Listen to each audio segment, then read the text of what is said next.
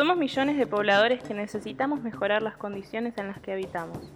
Te invitamos a sentarte un rato, a pensar con nosotros, a escuchar los problemas y las propuestas con las que nos cruzamos buscando nuevas formas de hacer arquitectura y urbanismo. Somos Proyecto Habitar y este es el podcast que un grupo de estudiantes y profesionales queremos armar para encontrarnos con vos y con las otras miles de personas que están pensando esto. Bienvenidos a PH Realidades Urbanas.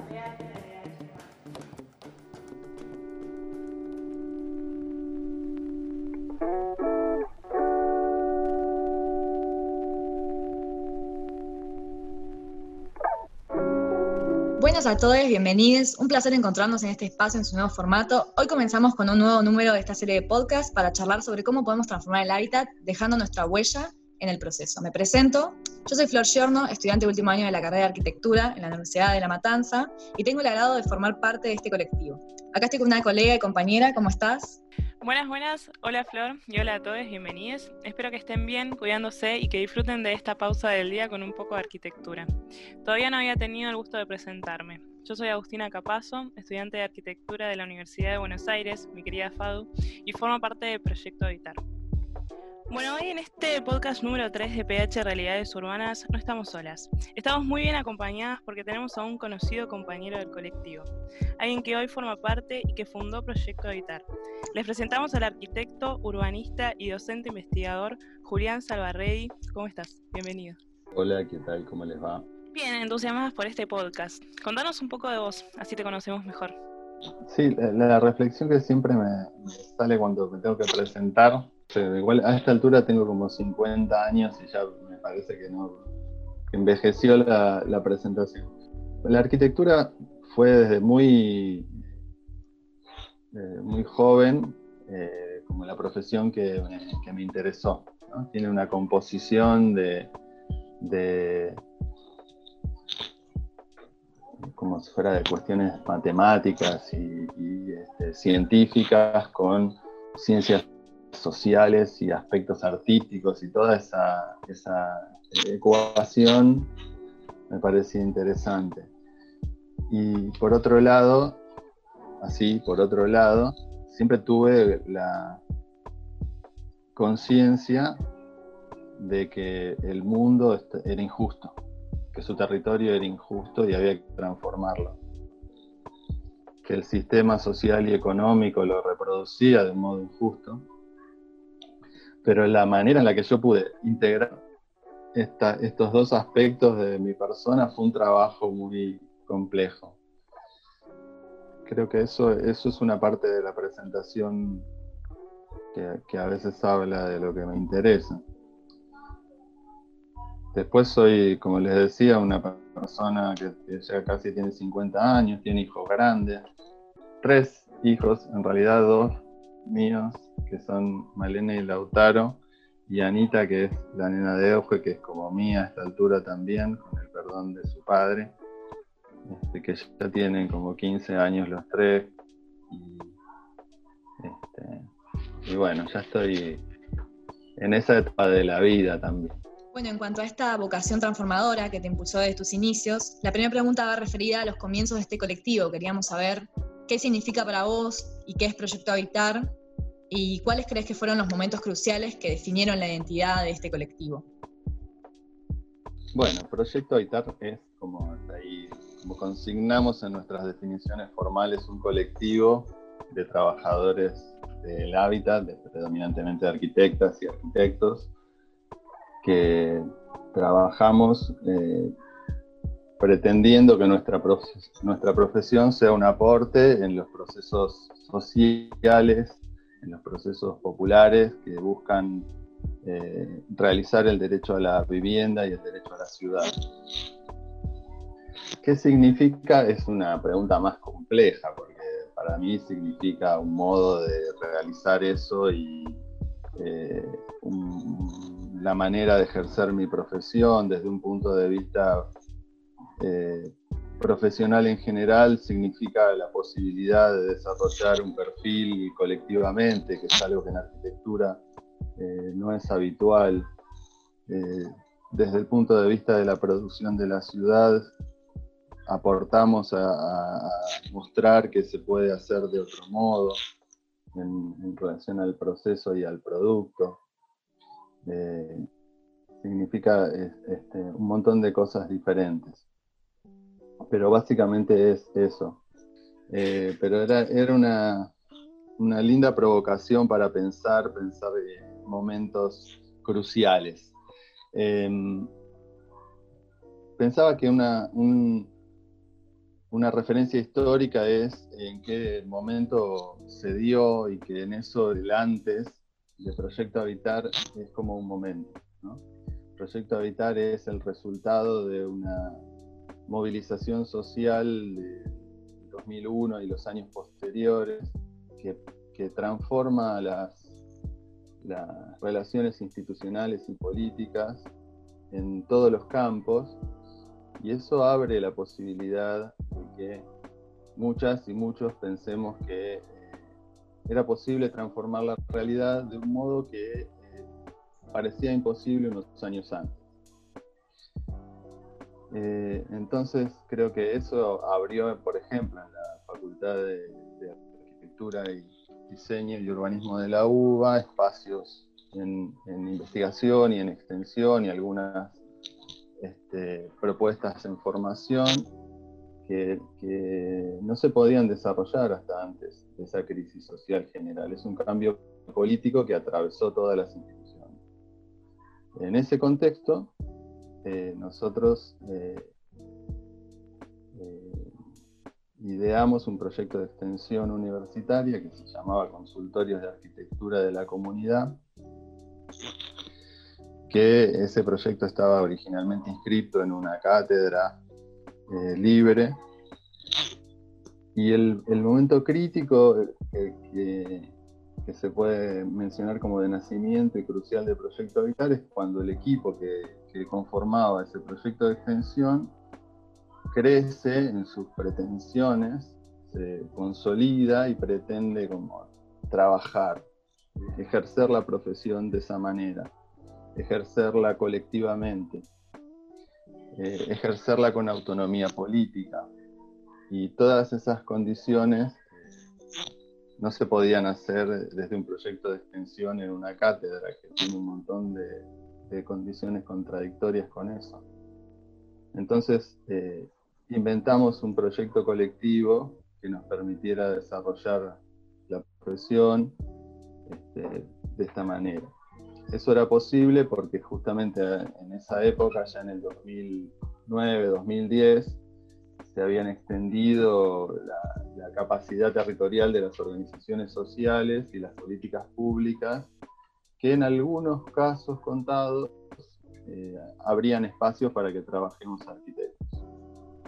Eh, y, de esa manera nosotros encontramos un espacio para que junto a las organizaciones sociales y populares y en articulación con algunas políticas públicas de aquella época podamos comenzar a dar nuestros primeros pasos. Eh, pensaba que otro momento crucial es el, de maduración de este equipo, el que sería como de los últimos cinco años. El proyecto Habitat tiene algo más de 10 a esta altura, que es como un momento de madurez porque nosotros en el ejercicio profesional encontramos las, complejidades y este, los obstáculos que, las relaciones reales de producción presentan a un equipo que quiere ejercer la profesión de este modo. No es lo más habitual y entonces encontrarnos ahí implicó trazar estrategias y crecer en, de un modo que, que nos permita a todos trabajar de esto. Y en el mismo sentido, como es un, equipo que se propone una reflexión teórica sobre la práctica que realiza, traza sus políticas en ese juego permanente de hacer y pensar, eh, fuimos creciendo, madurando nuestras posiciones teóricas, el conocimiento de la realidad del espacio arquitectónico y del espacio urbano y sus relaciones. Y eh, complejizando nuestra mirada sobre el modo en el que el sistema capitalista en general condiciona las posibilidades de desarrollar procesos democráticos, procesos situados, procesos donde los pobladores y los técnicos seamos protagonistas de las transformaciones que se producen. Eh, y el último momento crucial, y ya me como todo el tiempo que teníamos previsto, para mí es el actual, porque el actual es un momento complejo que nos desafía, porque tenemos como, una, como un carácter de institución pública, con hemos ganado un reconocimiento con el esfuerzo de nuestro trabajo y la constancia y la coherencia de todos estos años. Y si nos distraemos, eso eh, también es este, una posibilidad de, anestesiarse, de producir con inercia, de perder las pretensiones transformadoras y la voluntad crítica que tuvimos desde el principio. Entonces, permanentemente estamos cambiando este, en ese proyecto Habitar que es, es un proyecto que, todo el tiempo cambia y, se, se, reinventa para no perder la vitalidad transformadora. Clarísimo. Vos recién comentabas al principio que como una idea fundante fue en los consultorios de la, atención primaria del hábitat. ¿Qué nos podrías contar sobre cómo nació esa idea y, a partir de qué experiencia, digamos, la llevaron a cabo? ¿Qué aportó al trabajo cotidiano que venían haciendo? La idea de, los consultorios de arquitectura, eh, que los consultorios de arquitectura de la comunidad era el primer nombre que nosotros le dimos a ese proyecto. Eh, fue una buena síntesis, como una guía, que nos permitió reunirnos y desarrollar una experiencia que, creció en todos los planos que hablábamos recién. Es, este, de por sí concentra un concepto que, que, se distingue del estudio tradicional de arquitectura. ¿no? Propone otro tipo de relación con el que con, la persona con, o las personas con las que el arquitecto o el arquitecto interactúa, porque es una consulta. Había eh, un... Era además en ese momento una, una, experiencia que se daba en otros espacios al mismo tiempo, ¿no? en eso los procesos son sociales e históricos. Y los consultorios de arquitectura de la comunidad fue una experiencia extendida en Cuba y en Uruguay, eh, tuvo en el libro del arquitecto Livingston una referencia metodológica que nosotros usamos y producía en Cuba porque Livingston generó un desarrollo que servía para consultas individuales, clientes de clase media y nosotros pretendíamos una política pública, universal, para pobladores de todas las clases y, en eso la idea se fue transformando y en lo, lo, primero que hicimos fue incorporar instrumentos y, herramientas para trabajar colectivamente en los barrios populares, fue desarrollarlo como propuesta de política pública porque requería ser implementada para los que no tienen recursos para pagar, como sucede con la profesión liberal y entonces los recursos tienen que ser provistos del Estado. Y en ese desarrollo, eh, la idea de la atención primaria, porque siempre tuvimos como esta relación con, la, con las salas de salud de los barrios populares, particularmente con la sala del doctor Chino en el barrio María Elena, en el 2008-2010 nos permitió crecer un montón, o el, su psicólogo social que se llama Hugo, eh, fueron personas de las que nosotros aprendimos mucho. Y la medicina tiene en, instalada, como la medicina como disciplina, tiene instalada la salud pública como derecho y la atención primaria como modo de que todos accedan a ese derecho. Entonces, eh, cuando nosotros transformamos el nombre a consultorios de atención primaria de hábitat, intentamos reforzar esa relación entre derecho universal y política pública necesaria, pero esta vez vinculada al hábitat. Y como sabemos que el, hábitat implica muchas más cosas que la vivienda y que incluso que la escala barrial, inmediatamente establecimos ese par eh, dialéctico de relación entre la atención primaria de hábitat y el sistema público de hábitat que es necesario para que la atención primaria se desarrolle de un modo universal. Es una idea que, tuvo mucha fuerza en nuestra actividad eh, durante un tiempo y que hemos sabido también eh, como abordar de otro modo últimamente en la conciencia de que si no es con el protagonismo popular, tampoco las políticas públicas estatales son suficientes. Entonces, eh, está bien, por eso ahora el acento sobre el derecho a la ciudad y los procesos conscientes, colectivos, apropiados, porque es en el protagonismo popular y en el de las organizaciones territoriales que un sistema público de hábitat cobra sentido. Si no es una propuesta que parece que pareciera suponer que desde el Estado se pueden resolver los problemas. Y únicamente desde el Estado no se resuelve nada.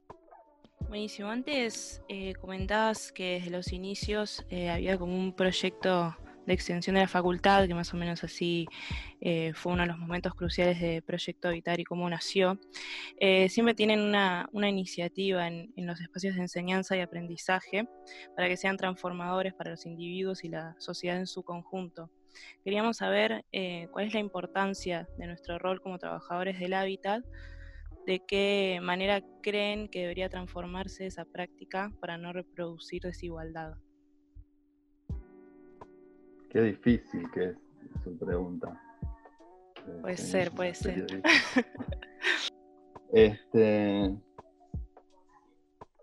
nosotros tenemos una, una capacidad que es el conocimiento que, adquirimos o que, nos brinda el paso por el sistema educativo. Este, y tenemos eh, asignado socialmente un poder. el hecho de ser arquitectas y arquitectos nos da en, el espacio social una autoridad formal y, objetiva y subjetiva. Entonces, cuando, accionamos en los procesos de transformación del espacio, tenemos esa, esas capacidades la importancia que tenga, que es el eje de la pregunta, depende de cómo ejerzamos esas capacidades.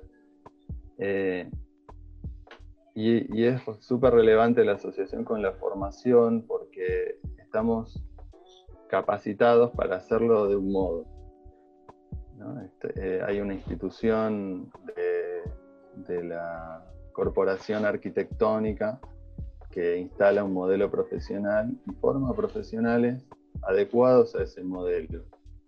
Entonces, el debate sobre la arquitectura y el urbanismo es también el debate sobre qué es ser arquitecta o arquitecto. Eh, toda la profesión se transforma si se transforma su sentido social. Eh, por eso tenemos un, un, rol muy relevante por construir en la práctica. Eso es lo que tratamos de hacer. Accionar de un modo de que nos permita también eh, construir y demostrar que es posible ese modo de ejercer una profesión. Eh,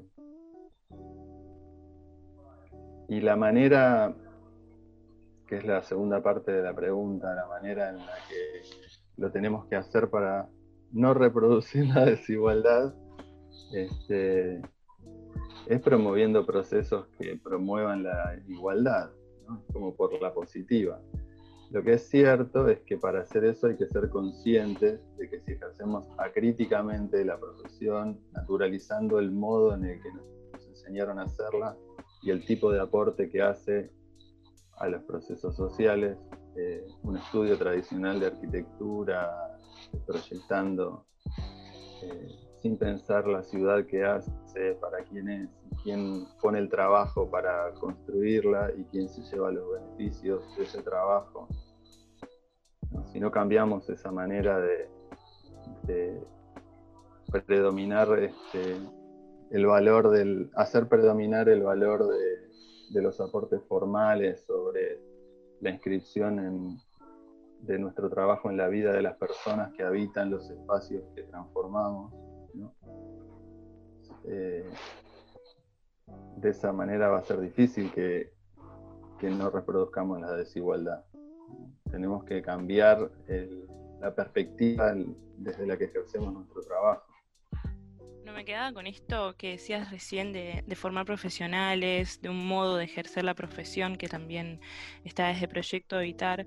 Y recientemente tuvo mucha difusión en las redes el petitorio que se lanzó por la incorporación de la propuesta pedagógica de Proyecto Evitar como materia optativa en la FADO de la Universidad de Buenos Aires. ¿Qué nos podés comentar sobre los objetivos de esta iniciativa y si hay alguna respuesta hasta el momento desde los miembros del Consejo Directivo de la universidad? El objetivo principal de, este petitorio es reforzar la necesidad de poner en agenda el valor de nuestra propuesta de enseñanza-aprendizaje y que los espacios académicos que, en la que desarrollamos esa propuesta sean adecuados y proporcionales con ese valor académico. Es una acción política, pública, de visibilización de esa injusta proporción entre lo que hacemos y el lugar que tenemos en la academia. Eh, no es la única, no es perfecta como acción, no es la única propuesta académica tampoco que, tiene valor, ni siquiera podemos este, decir que es la mejor, pero entendemos que merece un espacio académico institucional que hemos construido durante muchos años los méritos, las, hemos demostrado la responsabilidad y la calidad de nuestro trabajo eh, en el paso de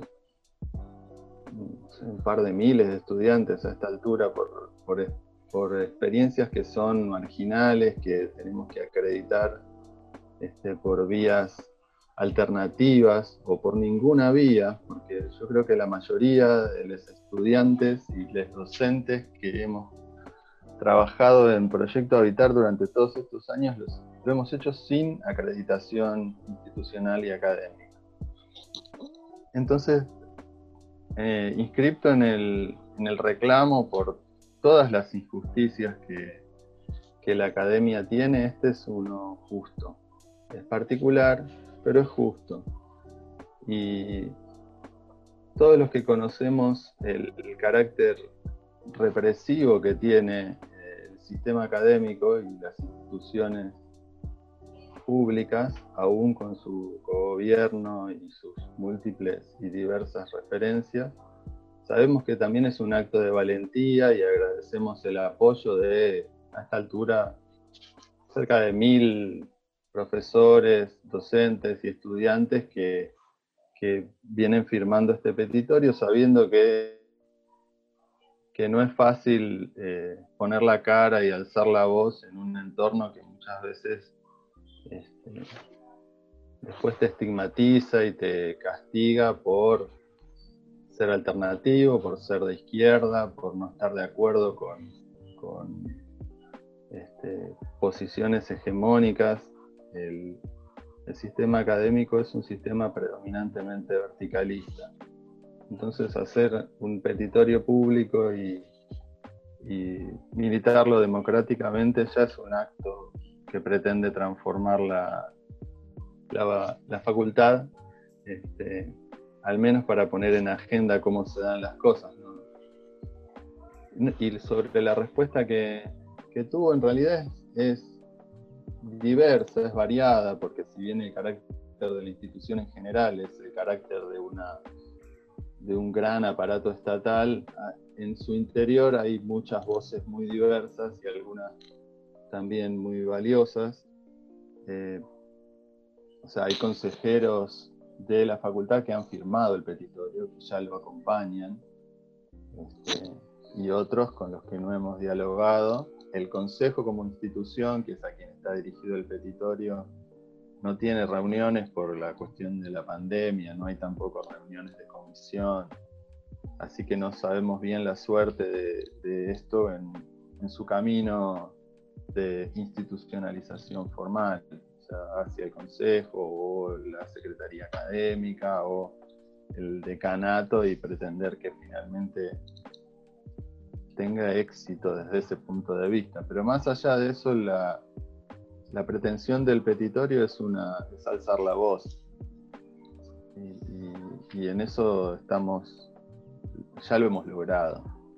Muy bien, eh, nosotros eh, para firmar este petitorio está el enlace en todas las plataformas de Proyecto Habitar para contar con su firma y, que se alce la voz de este, de este este llamado. Eh, como último eje de esta conversación va de la mano con esto que hablabas antes de las perspectivas de trabajo y queremos preguntarte cuáles son las ideas que, entiende, que entendés vos como valiosas y que quieren que se universalicen desde el colectivo de Proyecto Habitar. Eh, es, difícil eh, otra vez, ¿no? hay preguntas que son como complejas de contestar. Nosotros las ideas que pretendemos eh, poner en, consideración pública son todas las, que, las ideas de las que hemos venido hablando, ¿no? No, porque pensaba que una cosa es, por ejemplo, que, se universalicen eh, derechos, ¿no? que se universalice este, eh, procesos democráticos, que se universalice la posibilidad de, ser parte de la, obra de la ciudad apropiadamente, que, que las pobladoras y los pobladores de una ciudad desde su vida cotidiana puedan proyectar, pensar la ciudad que, en la que viven y proyectar la ciudad que quieren y trabajar en conjunto para transformarla. Pero es como si fuera una unidad de, las ideas, los procesos y las transformaciones que se pretenden, lo, que, lo que guía nuestra acción, eh, porque el, hecho de separar las ideas es, después una, este, como si fuera un peligro de, generar un dogma, ¿no? como si fuera después te referís a una verdad que queda cristalizada e inmóvil por eso me costaba como pensar, eh, pensarlo de esa manera. Este, lo que sí pensaba que, nosotros hemos aportado como proyecto Habitar es, em, la comprobación histórica de que es posible desarrollar un estudio de arquitectura y urbanismo, un colectivo de arquitectura y urbanismo, que, que, trabaje vinculado a las organizaciones sociales y populares, transformando los espacios barriales y de vivienda en los lugares donde más hace falta, con los pobladores que menos tienen para, para pagar ese trabajo, eh, que lo hemos hecho de un modo coherente, que hemos desarrollado teorías y propuestas políticas enriquecidas por la experiencia que, hemos desarrollado durante todos estos años. Y que eso no, no sé si son ideas como, como ideas valiosas y universales, pero es una es un aporte. Muy bien, y la pregunta más sencilla y también compleja a la vez de todo el cuestionario sería, eh, ¿cuál es la ciudad con la que vos o el colectivo sueña? Que es una pregunta de cierre que le hacemos a todos los entrevistados. Eh, para cerrar con esta, con esta entrevista. No, hay, una, hay debates urbanos eh, larguísimos sobre los modelos de ciudad y, pareciera que hay una cantidad de habitantes o un tipo de movilidad o una proporción de, de densidades habitacionales o de usos que, que podrían definir una, una ciudad soñada, o una relación con la naturaleza. Este, pero una cosa que hemos aprendido es que los procesos son sociales e históricos y, las ciudades eh, se transforman con el tiempo y con el trabajo de sus pobladores. Entonces una ciudad que, un territorio que uno pretendería es un territorio justo. Lo que, como decía Lefebvre, una ciudad como obra colectiva, que se construya con las diversidades, que se construyan procesos democráticos, en la que los seres que la habitamos podamos realizar una vida cotidiana apropiada. Es una ciudad que cumple condiciones simples vinculadas a sus pobladores y construye la forma, la movilidad, la relación con la naturaleza y demás en ese proceso social. Muchas gracias, espero que hayan disfrutado de este podcast. Nos encontramos en el próximo para seguir conversando sobre estos temas. Bueno, te agradecemos, Julián, perdón por las, por las preguntas difíciles. Y nada, eh, muchas gracias, los esperamos en el próximo y nos vemos.